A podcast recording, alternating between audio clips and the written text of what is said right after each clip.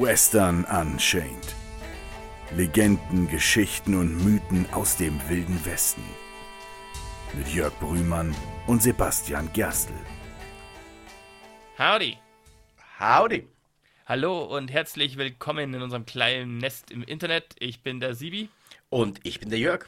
Und mit einem Blick auf den Kalender brauchen wir an dieser Stelle auch sagen, frohe Weihnachten. Frohe Weihnachten. Juhu.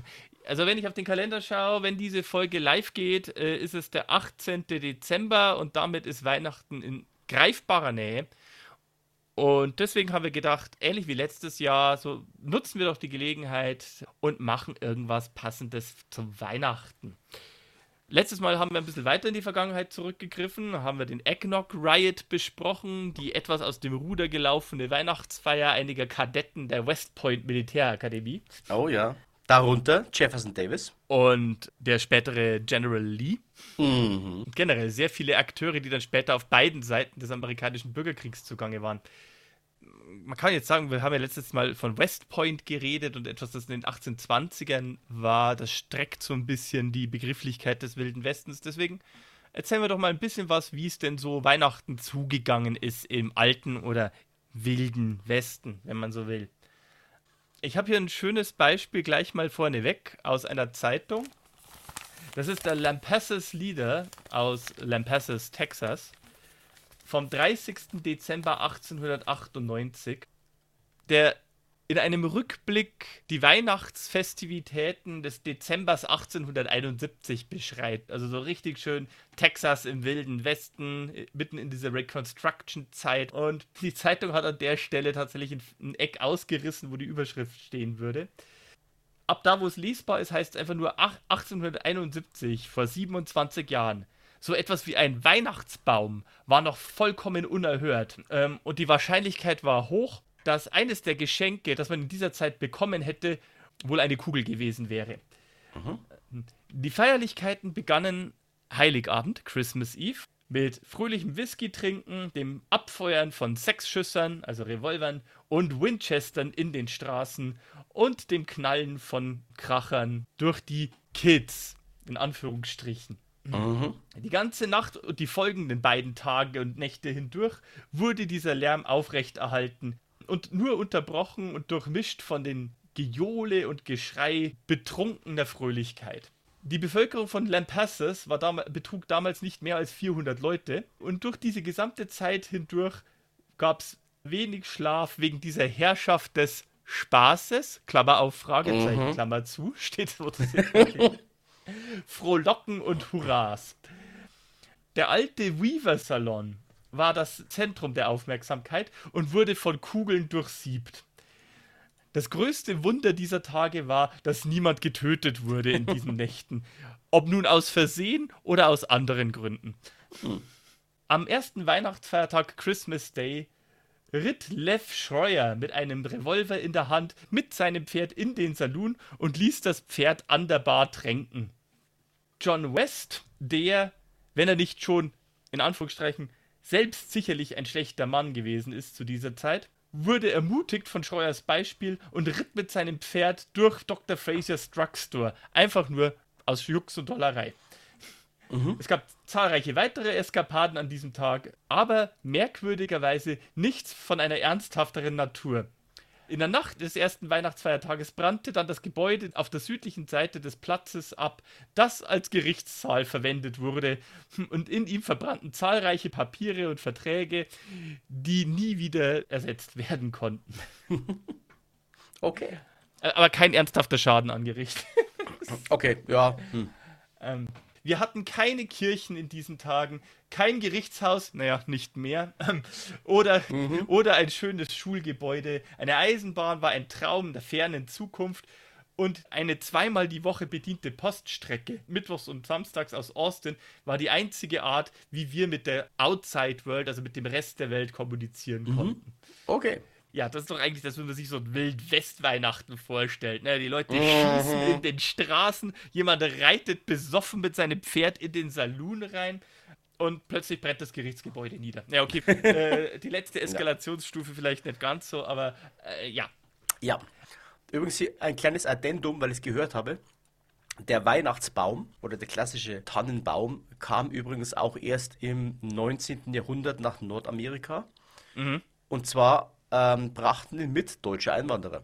Ja. Also es gibt zwar einen Ort in Pennsylvania, der behauptet, in den 1770er Jahren bereits erstmals einen Weihnachtsbaum gehabt zu haben, den ein hessischer Soldat, der für die Briten gekämpft hat und der in Gefangenschaft geraten ist, dort aufgestellt haben soll während seiner Gefangenschaft. Aber ja, tatsächlich, also bis in die 1830er, 1840er Jahre war sowas wie ein Weihnachtsbaum in den USA weitestgehend unbekannt. Ja. Und man muss auch dazu sagen, Weihnachten so vor 1830, 1840 in den USA ist wahrscheinlich komplett anders, wie man sich das heute vorstellt. Man darf nicht vergessen, dass das Amerika, also die USA des, das, des 17. und 18. Jahrhunderts in erster Linie sehr stark puritanisch-englisch geprägt war. Und die Puritaner, das waren nicht unbedingt die, wie soll man sagen, spaßfreudigsten Weihnachtsfeierer. Ja. Also in den Augen eines Puritaners, und deswegen war der Weihnachtsbaum auch sehr lange verpönt. In Deutschland war der ja schon sehr lange bekannt. Der, also Ja. der tauchte im 17. Jahrhundert bereits in Deutschland auf. Die Puritaner dieser Zeit, im puritanischen England, wenn man sich von Deutschland abgrenzen wollte, und das hat dann auch die USA übernommen in der ersten Zeit, für die war der Weihnachtsbaum etwas durch und durch Heidnisches Mhm. und geradezu ketzerisch. Und deswegen, es gibt tatsächlich noch im späten 18. Jahrhundert, 1790, von einem Gouverneur aus Neuengland die Aussage, wenn es einen Ort gibt, an dem Weihnachten gefeiert wird, dann nur in der Kirche und nirgendwo sonst. Ja. Dieser Feiertag ist zu heilig, als dass man ihn mit irgendwelchen anderen Frivolitäten aufweichen sollte oder ins, ins Unreine ziehen Ja, dürfte. da sind wir auch bei dem, äh, ich glaube, das ist mal ein, ein guter Punkt, um da einen kleinen Exkurs zu machen über das Thema Religion, weil Weihnachten ja ursprünglich ein religiöser Feiertag ist. ähm, und weil du es gerade sagst, die Puritaner sind ja eine Form des Protestantismus. Und der Protestantismus hat sich gerade in seinen Anfangszeiten vom Katholizismus ja sehr stark abgegrenzt in der Darstellung von, von Prunk und Luxus und Schönheit. Das merkt man auch in Deutschland heute noch in einigen Gegenden, die mehrheitlich protestantisch geprägt sind. Das sind Kirchengebäude und auch generell Gebäude sehr schlicht. Und wenn man zum Beispiel ins Allgäu geht, eine mehrheitlich katholische Gegend, so der, der Pfaffenwinkel zum Beispiel, da sind die Kirchen wunderschön geschmückt mit viel Goldornamenten und so weiter. Und auch so Sachen wie Lüftelmalerei, also dass man seine Häuser schön macht, ist da viel verbreiteter und das hängt auch ein kleines bisschen mit genau dieser Einstellung zusammen, dass man halt sagt, okay gut, wir möchten es uns hier auf der Welt, also wir, wir feiern und wir, wir leben Prunk als Teil des Ganzen. Oder eben, dass man sagt, wir leben ein bescheidenes Leben, ein gottfürchtiges Leben und verzichten eben auf sowas. Und jetzt kommen wir zu den Puritanern, die sind quasi die Ultraversion davon. Ja, genau. Wie, wie du schon gesagt hast, die sind jetzt nicht bekannt dafür, dass sie viel Spaß haben. Für die ist dieses, dieses Denken, dass das irdische Leben quasi nur eine Durchgangsstation ist zum Himmelreich und man möglichst sparsam, möglichst fromm, möglichst bescheiden sein sollte, quasi eine der Kerntugenden, die da so kulturell mitschwingt. Genau, und äh, ich habe es jetzt hier auch nochmal gefunden. Es war in Massachusetts, dass äh, 1659 per Gesetz verfügt wurde, dass jede Observice, also, äh, also jede, jede Begehung oder jede Feierlichkeit des 25. Dezembers außerhalb einer, einer Kirche äh, eine Straftat war. Also wirklich keine Ordnungswidrigkeit mit Bußgeld, sondern eine Straftat. Leute wurden Bußgeldern verhängt, wenn sie Weihnachtsdekoration aufgehängt haben, noch, noch im 18. Jahrhundert. Und diese ernsthafte Feierlichkeit, wenn man so will, also dieses besinnliche, aber halt ernst, Ja. ernsthaft besinnliche, es ist bis ins 19. Jahrhundert aufrechterhalten worden. Und naja, ab 1830 waren es Deutsche und zu einem großen Teil auch irische, weil Katholiken, Einwanderer, die andere Formen des Weihnachtsfeierns mit reingebracht haben. Und wie du schon gesagt hast, die deutschen Einwanderer waren es, die den Weihnachtsbaum gebracht haben. Ja. Und mit den deutschen und irischen Einwanderern kam ab 1830, 1840 auch eine weitere Tradition auf, die in den Vereinigten Staaten vorher kaum verbreitet waren, aber danach also so aufgenommen wurden, als wäre es immer schon da gewesen. Weihnachtslieder. Ja, Also Stille Nacht, Heilige Nacht, Ja. der deutsche Klassiker von 1819 ist ja, glaube ich, erstmals überhaupt erst geschrieben worden. Mhm. Hat sich dann in Windeseile in kürzester Zeit in den ganzen Vereinigten Staaten verbreitet, wurde eine feste Instanz. Und was ich persönlich sehr lustig finde, wenn man auch noch so einen kleinen Exkurs machen darf, ist, ähm, Weihnachtslieder und Melodien von Weihnachtslieder haben sich so dermaßen im kulturellen Gedächtnis festgesetzt, dass äh, die Staatshymne von Maryland von 1939 bis, bis 2021, vor zwei Jahren, haben die die Staatshymne offiziell geändert. Aber Jörg, ich spiele jetzt mal ein bisschen was vor. Das ist Maryland, My mhm. Maryland, die Staatshymne von Maryland eben. Hör mal rein und sag mir mal, ob dir das bekannt vorkommt, die Melodie.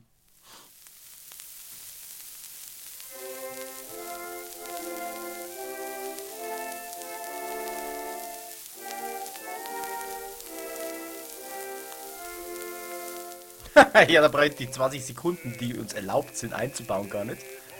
Äh, es ist O Tannenbaum. ja, es ist eindeutig O Tannenbaum. O, o Tannenbaum, O Tannenbaum. Ich meine, das hat auch eine eingeenglischte Version, Christmas Tree, Oh Christmas Tree. Aber ja. äh, die, die, die Staatshymne von Maryland bis ins Jahr 2021 hatte die Melodie von O Tannenbaum. ja. Übrigens, hier noch Jörgs sozialkritischer Seitenhieb in wenigen Sekunden. Das ganze, das ganze Weihnachtsboom der USA, der ja mittlerweile sehr opulent ist, oh, hat ja. dann Fahrt aufgenommen, als quasi eine neue Religion Einzug gehalten hat. In Anführungszeichen, ihr seht jetzt meine Anführungszeichenfinger nicht, mhm. der Konsum. Denn erst mit dem Aufkommen in, nach dem Ersten und dann vor allem nach dem Zweiten Weltkrieg dieser Prosperität ähm, hat es irre Fahrt aufgenommen. Also ne, Coca-Cola hat den Weihnachtsmann rot gefärbt und so weiter und so, und so weiter und so fort. Und ja. Erst da kommt dann dieses äh, ganz klassische amerikanische Weihnachten ins Spiel.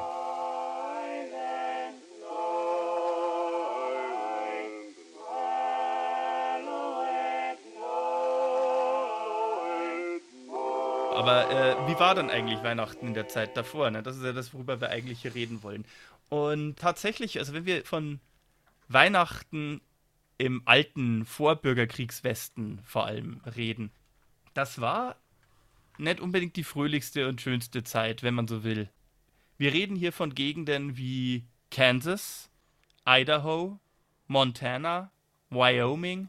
Jörg, was geht dir da durch den Kopf, wenn wir hier von Mitte Dezember reden? Idaho, Kansas und Wyoming Mitte Dezember. Und Montana. Da ist äh, ziemlich arschkalt. Mhm, also mhm. gerade Montana liegt ja eher im Norden, also im, im Nordwesten der USA. Idaho ist so dieses, dieser unbekannte Fleck mittendrin. Ne? also wenn du mich jetzt fragen würdest, was ist typisch für Idaho, wüsste ich jetzt nichts. Mir würde wahrscheinlich sagen Kartoffeln, aber nicht im Dezember. Ja, aber, ähm, na, aber also Idaho, ähm, bevor Wyoming und Montana eigene Staaten waren, war das alles Idaho Territory. Und Montana und Wyoming, da ist es nicht ungewöhnlich, wenn im Anfang Oktober schon der erste Schnee fällt und der bis April liegen bleibt. Dann kann man sich vorstellen, wie das dann im Dezember so mit den Schneemassen aussieht. Ja. Übrigens für die, die jetzt geografisch gerade nicht mehr die Karte im Kopf haben, wir sprechen hier quasi, wenn ihr euch die Vereinigten Staaten vorstellt, von oben links ungefähr dem Viertel. Mhm. Und Kansas und der Rest von Idaho und auch so Flecken wie Oregon sind vor allem, sie haben sehr, sehr heiße, das, wir sind hier in den Plains, sehr, sehr heiße Sommer und im Winter ziemlich fiese Blizzards. Also, das sind extreme Temperaturunterschiede und gerade Mitte Dezember war die große Blizzard-Zeit. Also ist es streng genommen immer noch für die Leute, die in Montana und, und Wyoming zu der Zeit waren, wir sind ja auch noch lange, lange vor den Rinderherden und dergleichen. Das heißt, das waren irgendwie Bergleute, die mussten teilweise den Bergbau im Dezember aufgeben, weil es einfach in den Witterungsbedingungen nicht ging. Die Leute wären sonst erfroren da draußen. Mhm. Was natürlich bedeutet hat, die hatten nichts, ne, wo sie irgendwie mit ihrem Lebensunterhalt weiter, weitermachen hätten können in dieser Zeit. Mhm. Das war also eine sehr karge Zeit. Und in Kansas, ähm, ich habe da Berichte, meine, meine Frau hat, ähm, hat Verwandte, die so über mehrere, vor mehreren Generationen in die USA ausgewandert sind und nach Kansas ausgewandert sind. Und da gibt es tatsächlich Beschreibungen, Tagebuchbeschreibungen, die, dass die wirklich über Nacht eingeschneit worden sind. Also ein mhm. einstöckiges Haus Mitte Dezember von einem Blizzard getroffen, war bis an die Decke hoch eingeschneit. Ne? Hm, Okay. Das also auch da gemütlich in der Hütte sitzen und das draußen das, das Wetter toben lassen, äh, ja, blieb einem auch nichts anderes übrig. Man konnte im wahrsten Sinne des Wortes nicht mehr raus. Mhm. Übrigens, äh, hier noch ein Fun Fact über Idaho. In Idaho liegt die Stadt Moskau. Und was mir gerade aufgefallen ist, hier mal für euch draußen ein Spiel. Überlegt mal amerikanische Bundesstaaten und überlegt mal, ob euch die größte Stadt des Bundesstaates einfällt. Und dann überlegt mal, für welche Bundesstaaten euch das nicht gelingt. Und ich traue mich wetten, Idaho ist da drunter. Ist es Boise? Es ist Boise, ja. Und Boise, ist kleiner. Boise hat 250.000 Einwohner, das ist kleiner als Nürnberg. Ja. Das, das, soll jetzt aber nicht heißen, dass es in dieser Zeit gar keine Weihnachtstraditionen gegeben hätte. Also es ist, weil wir hier auch gerade wieder von Kansas reden, schöne Aufzeichnungen aus der Zeit des Vorbürgerkriegs Kansas sind von einer Frau, die als junges Mädchen da aufgewachsen ist, nämlich einer gewissen Laura Ingalls Wilder. Sagt dir der Name zufällig was, Jörg? Laura Ingalls Wilder. Ja, ja, hm. irgendwo in meinem Hinterkopf klingelt gerade was, aber ich kann. Du hast bestimmt eine Ableitung, eine Adaption ihres Werkes in jungen Jahren irgendwann im Fernsehen laufen sehen. Äh, Laura Ingalls Wilder hat ihre Kindheitserinnerungen niedergeschrieben in einem Buch, das den englischen Titel trägt The Little House on the Prairie. Ah, unsere kleine Farm. Genau. Ja. Unsere kleine Farm basiert auf den Kindheits- und Jugenderinnerungen von Laura Ingalls Wilder. Und mhm. die hat da auch beschrieben, wie ihre Familie sich für gewöhnlich auf Weihnachten vorbereitet hat. Da schreibt sie, also schon in den Wochen davor, Ma war den ganzen Tag beschäftigt, hat uns gute Dinge für Weihnachten gekocht. Sie hat Indian Bread, also so ein, ein, ein süßes Roggenbrot, das mehr so wie ein Pudding gedämpft wird, gebacken. Mhm. schwedische Cracker und einen gigantischen Topf an Baked Beans mit Salzfleisch und Molasse. Sie hat Vinegar Pies, also gebacken mhm. und getrocknete Apfelkuchen und ein gigantisches Glas mit Keksen gefüllt. Und Laura und Mary durften den Teiglöffel ablecken. In mhm. dies, an diesen Weihnachten, wenn, also da war sie so 14, freute sich Laura Ingalls sehr darüber, in ihrem Strumpf einen glänzenden neuen Zinnbecher, ein Peppermint Candy, also so ein, diese geringelten Pfefferminzstangen, die man so kennt, ein herzförmiges Küchlein und einen brandneuen Penny als Geschenk mhm. zu finden. In diesen Tagen waren diese vier kleinen Geschenke in ihrem Strumpf a wealth of gifts, äh, also ein ein äh, ja, Wealth rein Reichtum, ein, ein Füllhorn an Geschenken. Ja, genau. Und also das, das bezeichnet vielleicht, also ja, wir haben einerseits diese puritanische Tradition und andererseits diese doch sehr harten und entbehrlichen Bedingungen. Da war Weihnachten tatsächlich eher so ein kleines, ruhiges Ding. Die Leute haben, um sich auch auf den langen Winter vorzubereiten, zumindest in diesen Staaten, die von diesen harten Wintern geprägt waren, in erster Linie Weihnachten damit begangen, dass sie im Vorfeld schon in der Zeit, in der es noch gut ging, Lebensmittel angehäuft haben, die sich möglichst lange halten. Mhm. Diese typische Christmas Fruit Cake eignet sich dafür perfekt. Mhm. Und das waren dann auch diese typischen Weihnachtsgaben und Weihnachtsessen. Aber man hatte vielleicht keinen Weihnachtsbaum, aber die Tradition, einen Strumpf aufzuhängen am Kamin, in dem dann Geschenke hinterlassen werden, die gab es in der Zeit mhm. schon. Und also auch, auch, wenn man in der Zeit vor 1830, 1840 nicht wirklich großartig Dekorationen aufgehängt hat. Es gab andere Traditionen, zum Beispiel den Yule-Log, falls dir das was sagt. Das ist auch eine Tradition. Ja, das Log ist ein Baumstamm. Mhm. Und es ist nicht so, eine Art wie so ein Schwedenfeuer? Ja, sowas in der Richtung, genau. Also es ist, es in Island und in, in, den skandinavischen Ländern hat man diese Tradition auch und vermutlich kommt sie ursprünglich auch daher. Der Yule-Log ist im Endeffekt ein großes, richtig festes Stück Holz, das idealerweise mhm du in den Kamin schmeißt und es brennt die ganze Nacht durch. Du musst nichts mhm. nachlegen. Das ist natürlich in der Zeit, wo man nicht großartig rausgehen kann, um regelmäßig Feuerholz zu holen, natürlich schon sehr, sehr mhm. wichtig. Aber das ist dann auch eine Tradition geworden in der Zeit oder würde gerne als Tradition gesehen, dieser Yule-Log. Wir reden hier auch wirklich von diesen Pioniershütten. Ähm, unsere kleine Farm, wer es gesehen hat, hat vielleicht eine kleine Vorstellung davon. So Holzhütten waren da wahrscheinlich noch das schönste der Gefühle die Homesteader-Pioniere, die rausgegangen sind, um so ihre erste Parzelle zu besiedeln, ihr eigenes Land zu besiedeln, die hatten meistens tatsächlich nur so Erdhöhlen gemacht. Also tatsächlich mhm. so Hütten, die so ein bisschen an eine Hobbit-Höhle erinnern, wenn man so will. Die haben das in den Boden reingegraben, Le Lehmziegel oben drauf gelegt und dann war vielleicht noch ein Loch drin für einen Kamin und ein zweites, um rausschauen zu können und das war es dann auch. Ja. Weil nicht unbedingt, also mitten in der Prärie von Kansas muss man erstmal genug Holz auftreiben. Ähm, ja. Das ist das Nächste. Also Weihnachtsbaum ist schön und gut. Heute werden in 50 Bundesstaaten der Vereinigten Staaten Tannenbäume gezogen, extra für Weihnachten. Mhm. Inklusive Alaska und Hawaii. Was übrigens spannend ist, äh, jetzt kommt der Biologe in mir durch. Die Tanne ist in nur sehr, sehr wenigen Regionen, Hauptsache auf der Ostküste, tatsächlich heimisch. Mhm. Also es gibt in, in Kalifornien gibt es einen großen Streifen, da wachsen Tannen, äh, oder beziehungsweise an der, an der Westküste bis oben rauf, an der Ostküste relativ viel.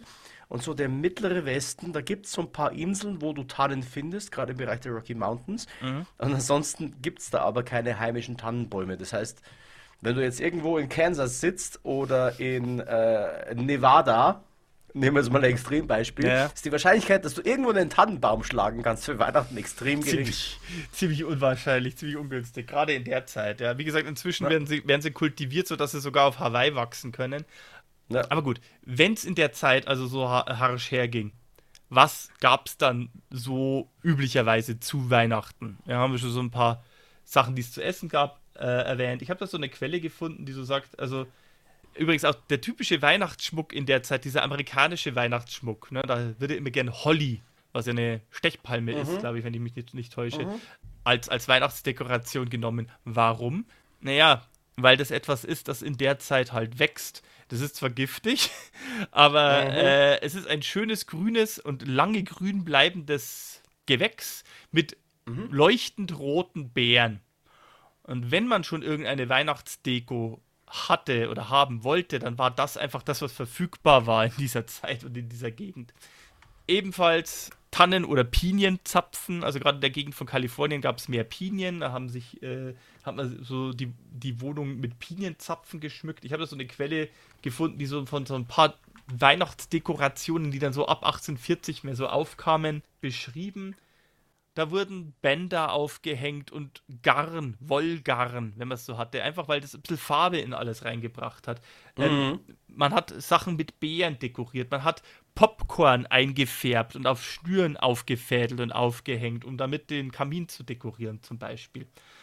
Und natürlich äh, Lebkuchenmänner. Ne? Wir hatten es ja auch schon, man hat mhm. die ganzen Wochen davor damit verbracht, eh Lebensmittel zuzubereiten, die sich möglichst lange halten. Und Lebkuchen oder Gingerbread, also es ist ja nicht ganz dasselbe wie Lebkuchen, aber so in der Richtung, passt halt da super mit rein. Und wenn man das dann schon mhm. haben muss während der Weihnachtszeit, dann kann man es wenigstens einigermaßen schön und ansehnlich machen. Das war wahrscheinlich der Antrieb dahinter. Mhm. Und auch ansonsten, was waren so die üblichen Geschenke in dieser Zeit? Auch da hilft Laura Ingalls sehr weiter. Das meiste war eher sehr praktisch. Ähm, für die Kinder wurden gerne Puppen gemacht. Tatsächlich weniger so diese Ragdolls, die kamen tatsächlich erst später, sondern aus äh, Maisblättern. Aus Maisblättern mhm. mit Stroh gefüllte Puppen. Oder genähte Taschen aus Leder und dergleichen. Also was sehr, sehr praktisch ist aus Holz geschnitztes in den Gegenden, wo es viel Holz gab, so Montana, Wyoming. Kissen, Hocker, Melkschemel, also mehr solche mhm. Hocker. Bestickte Taschentücher. Also Sachen, wie man machen konnte, weil man, wo man eh Zeit hatte, während man irgendwie wartet, bis der harte Winter rumgeht. Mhm. Und in der Zeit vor dem Massenkonsum war das halt einfach sehr auf Praktikabilität ausgerichtet. Ne? Und das konnte man einfach immer brauchen. Mhm es war ja auch nicht so einfach. Ich meine, wenn du irgendwie draußen auf der Prärie eine Hütte hast und der nächste General Store ist selbst bei besten Bedingungen ungefähr 80 Meilen weg. Und dann muss man diese 80 Meilen auch noch durch 5 Meter Neuschnee bewältigen. Mhm. Da kann man nicht einfach mal so kurzfristig die zwei Tage vor Weihnachten schnell ins nächste Geschäft reiten und gucken, was es da gerade Schickes ja, zu kaufen das gibt. Ist ne? Also, eher doofe Idee. Ja.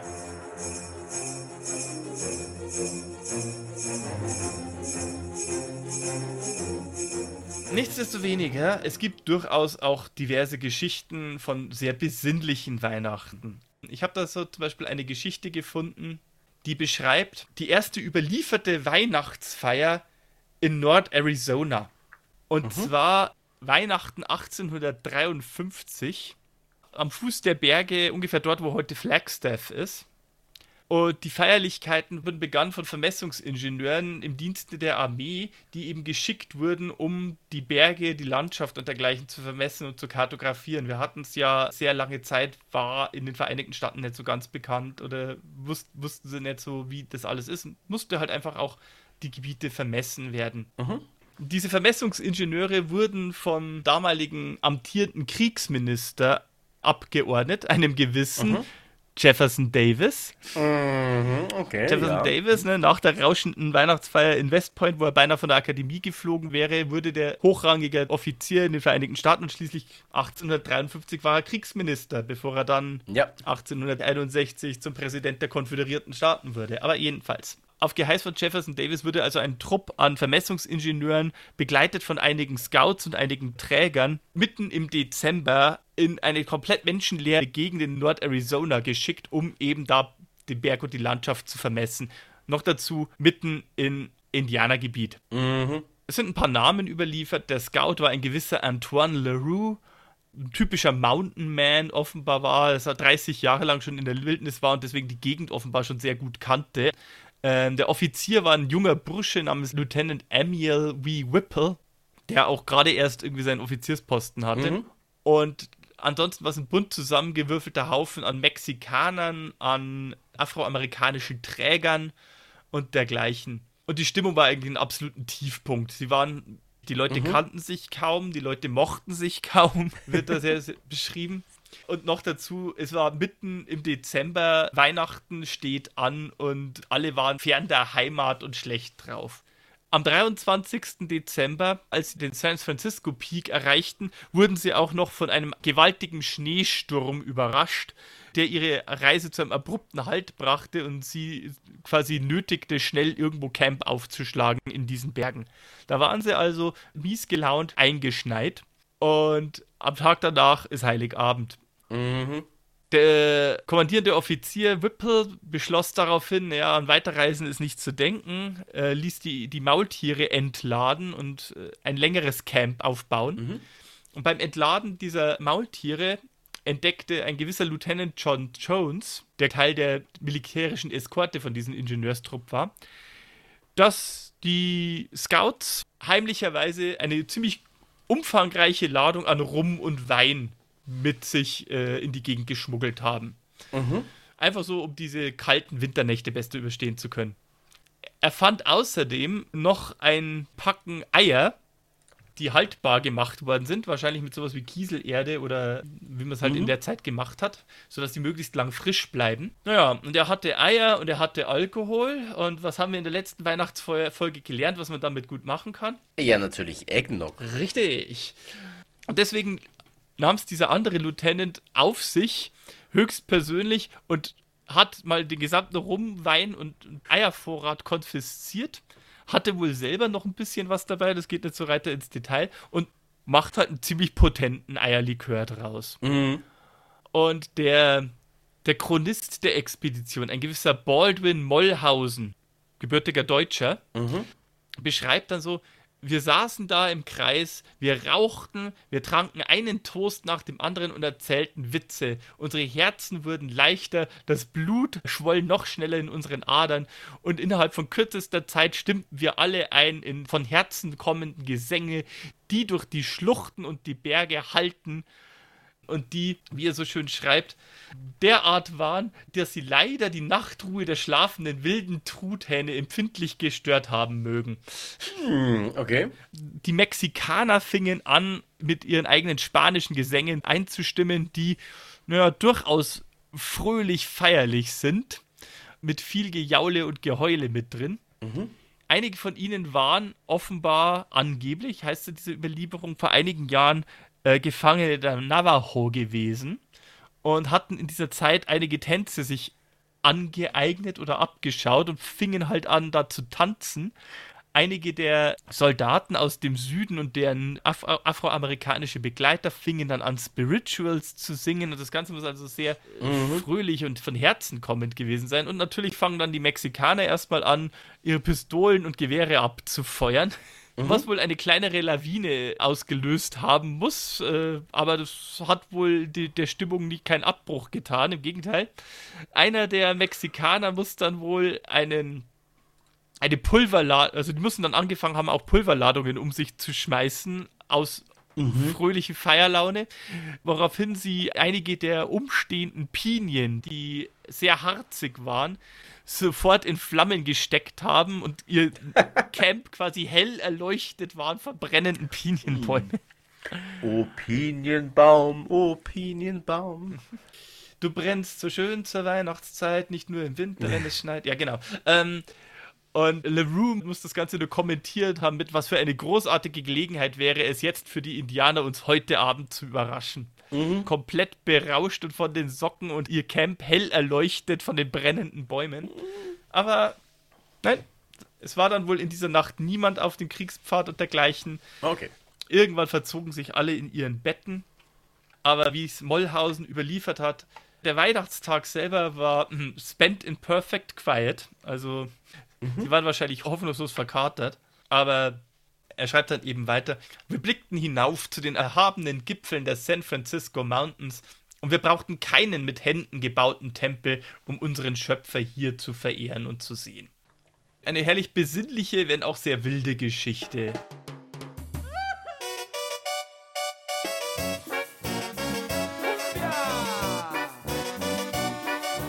Geschichten dieser Art gibt es mehrere durch Weihnachten hindurch. Ich habe hier noch eine Geschichte aus Bozeman, Montana aus dem Jahr 1867. Der mhm. Bürgerkrieg gerade vorbei. Und der Bozeman Trail, das war so ein Pfad, der von Wyoming ins Montana Territory führte, wo zu dem mhm. Zeitpunkt eben viel Gold gefunden worden war und eben sich, ja. sich Goldminen auftaten. Das waren eben auch, ich habe es ja bereits eingangs erwähnt, das waren eher harte Leute, die weit weg von jeglicher Familie dort ihre Camps aufgeschlagen haben, in der Hoffnung, schnell reich zu werden. Und damit einigermaßen zivil in Anführungsstrichen zugeht, hatte das US-Militär da auch Soldaten in der Gegend stationiert. Die Soldaten haben sich gerne jede Gelegenheit gegönnt, sich aus ihrem Fort zu entfernen, um nach Bozeman zu gehen und dort mit, äh, mit, mit Alkohol einzudecken und volllaufen zu lassen. Sehr zum Argwohn ihres kommandierenden Offiziers mhm. Robert Lamotte. Und mal abgesehen davon, dass die Saloons in, diese, in diesen Goldgräber-Siedlungen haben halt meistens ihren Schnaps selber gebrannt. Mhm. Und hat natürlich niemand für nötig gehalten, das irgendwo anzumelden oder zu versteuern oder sonst irgendwas, was natürlich so für einen Vertreter des US-Rechts sozusagen noch dazu einen Militär, der ähm, nicht möchte, dass seine Soldaten sich die ganze Zeit voll laufen lassen eine lange Rede, kurzer Sinn. Also es ist überliefert, dass dieser Lamotte regelrecht den Saloonbesitzern von Bozeman den Krieg erklärte. Mhm. Also er ließ Soldaten abstellen, die eine Hütte in der Nähe von Bozeman abgerissen haben, wo in den Wochen davor Soldaten Alkohol gekauft haben. Drei Tage später, am 14. Dezember 1867, wurden sie nach Bozeman gestickt, explizit um jeglichen Alkohol, den sie in zwei Geschäften dort finden, regelrecht, also vernichten sollten. Mhm. In die Straßen kippen, auskehren, anzünden, whatever, nicht trinken. Aber ich habe hier so eine schöne Quelle, die sagt, Bozeman was flush with booze in 1876. Denn in, im Jahr 1867 hat dort die erste Brauerei eröffnet.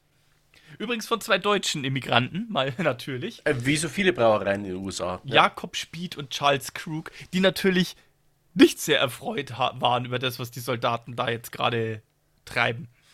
Ein weiteres Beispiel, das ist, dass die, die Leute, die da in dieser Zeit in Bozeman gelebt haben, eher der, von der rauen Sorte waren, zeigt auch, dass 1867 ist auch die erste Kirche in Bozeman errichtet worden, eine episkopale Kirche, Methodistenkirche, mhm. Wo es heißt, der Mesner hat regelmäßig Dreck und Sägespäne auf dem hölzernen Boden der Kirche verteilt, damit mhm. der Boden keinen Schaden nimmt von dem Kautabak, den die Leute immer ausgespuckt haben. Ähm, okay. Mhm. Das Gebäude diente übrigens auch als oberster Gerichtshof des Montana Territories in der Zeit. Äh, okay.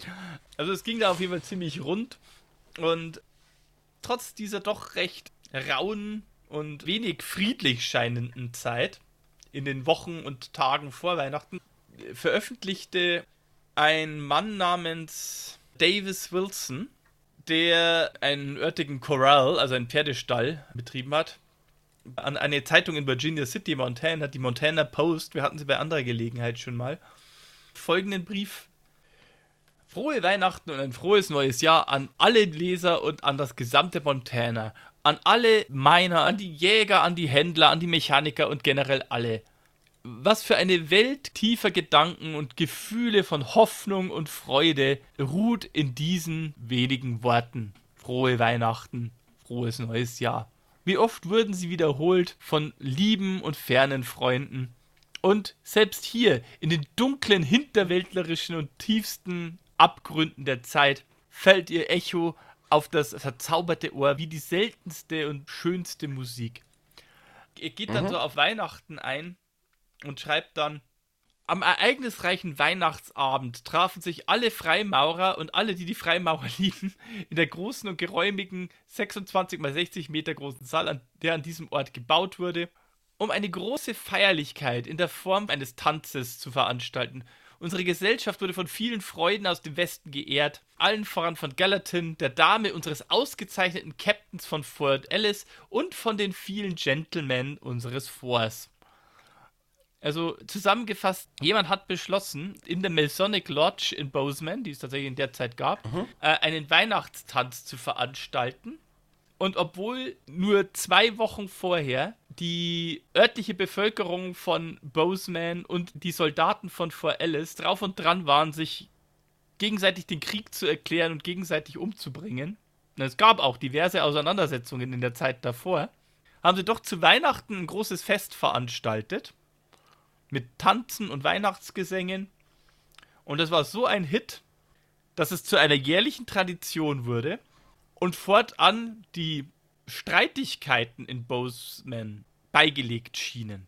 Mhm. Okay. Also, ich meine, was man trotzdem immer gerne gemacht hat, auch in Bozeman in den Jahren hinweg, man hat auch hier in den Straßen Revolver und Gewehre abgefeuert, Cowboys ritten im Galopp durch die verschneiten Straßen, wild jaulen und heulen. Das war ihre Art, Weihnachten zu feiern. Aber alle haben sich immer gefreut auf den großen Tanz. Und um diese Feierlichkeit nicht zu gefährden, hat man beschlossen, in der Zeit um Weihnachten rum einfach sich entsprechend friedlich zu verhalten und die Auseinandersetzungen zwischen Soldaten und Bergleuten, Cowboys, Jägern, whatever, mhm. einfach ruhen zu lassen. Und es ging dann auch so weit, dass dann im Jahr 1874 ein gewisser Mr. Horror, der wohl in Fort Ellis stationiert war, beschloss, ab 1874 nach Bozeman zu kommen, verkleidet als Nikolaus, also als mhm. Santa Claus, wie sie in amerikanischen sind, und Geschenke zu verteilen. Oh, okay. Ja, Sieben Jahre vorher sind die Soldaten von Fort Ellis noch nach Bozeman gekommen und haben Gebäude eingerissen und Geschäfte zertrümmert. Und plötzlich kommt Nun der Weihnachtsmann. Schicken sie den Weihnachtsmann in den Ort und. Übrigens, äh, äh, dieses Bozeman, Montana, von dem wir die ganze Zeit reden, hat heute um die 50.000 Einwohner und ist damit kleiner als Rosenheim. Mhm. Damals war Bozeman so eine Stadt gegründet von, benannt nach jemandem, der rausgezogen ist, um quasi einen, Pfad durch die Berge zu finden und dann auf mysteriöse Art und Weise umgekommen ist. Leute haben vermutet, er ist ermordet worden, aber man hat trotzdem sowohl den Pfad, der dann durch die Berge geführt hat, als auch den Ort nach ihm benannt. Also waren sie halt drauf, die Westerner in der Zeit, ne? Ja.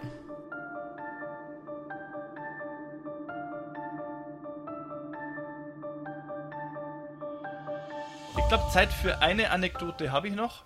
Ja. Ich habe ja eingangs diesen Zeitungsbericht äh, erwähnt aus Lampasas. Mhm. Das ist dann Texas. Also in Texas musste man sich vielleicht nicht mit, mit tiefem Schnee und dergleichen rumschlagen, aber da war wahrscheinlich in der Zeit wirklich mhm. mit Weihnachtsbaum oder so nichts zu wollen, das, wie der Zeitungsartikel erschildert. Ja, weniger. Wie gesagt, an diesem Weihnachtsfest hatte Lampasas vielleicht 400 Einwohner und das meiste davon irgendwelche, ja, Cowboys. Leute, die an irgendwelchen Ranches angestellt waren also wirklich der texanische Cowboy im Klischee. Und eine der berüchtigsten Gestalten, oder jemand, der in den Jahren danach berüchtigt werden sollte, war ein gewisser Ben Horrell. Vielleicht sagt dir der Name nichts, vielleicht sagt unseren Hörern der Name nichts, aber Texas war ja bekannt für so seine Fäden. Mhm. Und eine der berühmtesten Fäden und blutigsten Fäden von Texas war die Horrell Higgins Fäde zwischen mhm. Pickney, genannt Pink Higgins, einem Rancher, und der Horrell-Familie, Ben Horrell und seinen vier oder fünf Brüdern. Und von Ben Horrell ist auch überliefert, von diesem Weihnachten in Lampasas, dass die, der Großteil dieser Festivitäten wurden in so einem zweistöckigen Gebäude abgehandelt. Es gab Musik, es wurde sich unterhalten, man hat Kerzen angezündet, es gab schön verpackte Geschenke. Und ein junger Ben Horrell, äh, ich habe leider kein Geburtsdatum von ihm, aber er wird da als junger Mann beschrieben, war da doch schon recht feuchtfröhlich angetrunken und mhm. hat angefangen, Zielübungen zu machen und auf die Kerzen zu schießen die für die Weihnachtsfeierlichkeiten aufgestellt worden sind.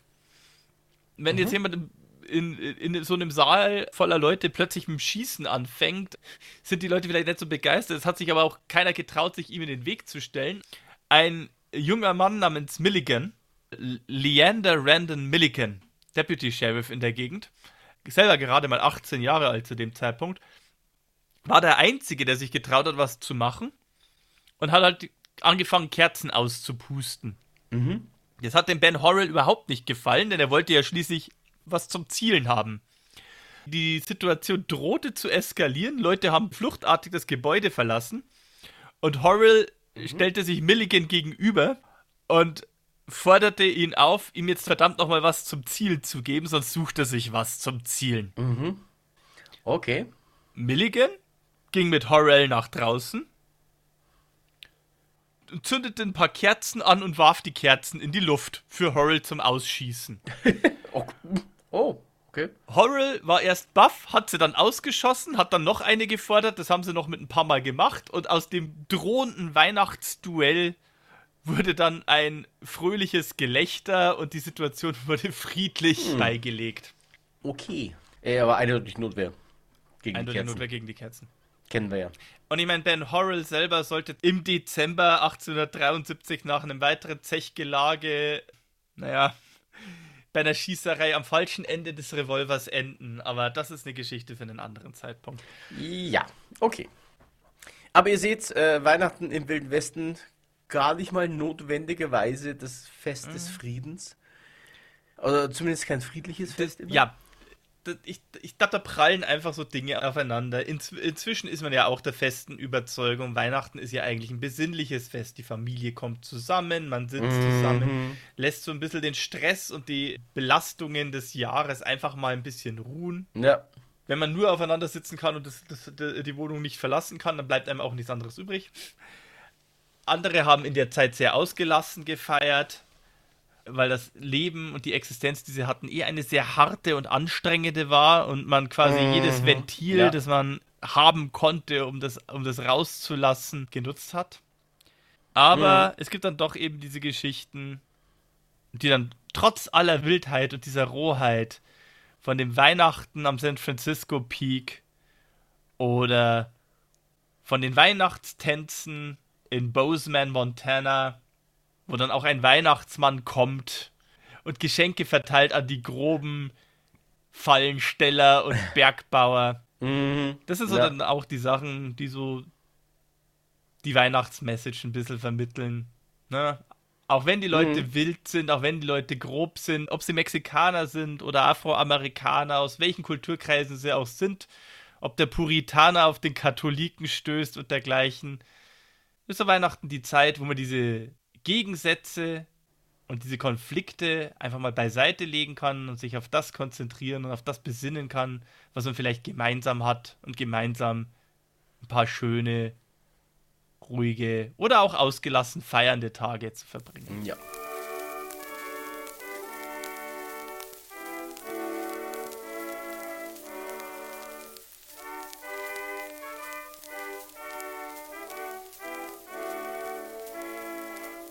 Das war jetzt Schön. mal so eine grobe Auswahl an Weihnachtsgeschichten. Ich habe hier noch ein paar weitere auf Lager, aber ich glaube, dafür reicht die Zeit nicht. Und hey, vielleicht hören wir uns ja nächstes Jahr an der Stelle wieder und wir können noch ein paar weitere Weihnachtsanekdoten aus dem Wilden Westen zu Besten geben. Ja, Und übrigens, wir haben ja normalerweise unsere Filmtipps. Und ich habe vielleicht nicht unbedingt einen sehr weihnachtlichen Western auf Lager, den ich da empfehlen kann. Ich meine, die Western, die in tiefen Schnee spielen, sind nicht unbedingt die weihnachtlich friedlichsten Messen. Einen habe ich. Die Troublemaker mit Bud Spencer und Terence Hill. Mhm. Der spielt tatsächlich, also das ist der Western, den sie in den 90er Jahren gemacht haben, lange Zeit nach ihren typischen klamaukigen Italo-Western, wo zwei zerstrittene Brüder zusammenkommen, um bei ihrer Mama gemeinsam Weihnachten zu feiern. Oh, ja, ja. stimmt. er kommt sagen. nicht so ganz hin an äh, Vier Fäuste für ein Halleluja oder dergleichen oder die linke oder rechte Faust des Teufels, aber trotzdem, es ist ein Weihnachtswestern und wer ihn noch nicht gesehen hat und nur die alten Bud Spencer und Terence Hill Filme kennt, ist vielleicht schon. Ja, also es gibt schlechtere Filme, die man sich zu Weihnachten gönnen kann. Mhm. Das stimmt, ja. Ja, ansonsten die Klassiker Kinder. Ja. Weihnachtsfilme müssen wir euch jetzt nicht beraten. Aber wirklich nicht. Ich denke auch immer, es, es, es, gibt auch, es gibt auch diesen Western, also einer der ersten Italo-Western, der nicht von Sergio Leone war und der ein Erfolg war. Eine Pistole für Ringo. Dem würde man nicht ansehen, dass er Weihnachten spielt, aber in der allerersten Szene, aller, allererste Szene des Films, kommen zwei Cowboys auf der Straße aufeinander zu, schauen sich streng in die Augen, breite Schultern, Hände an den Hüften. Und dann schießt der eine mit der Hand nach vorne, greift die Hand des anderen, schüttelt ihm die Hand und sagt: Frohe Weihnachten. also, Schön. ja. Pistole für Ringo. Guter Film. In dem Sinne auch ja. ein Weihnachtsfilm oh, okay. vielleicht.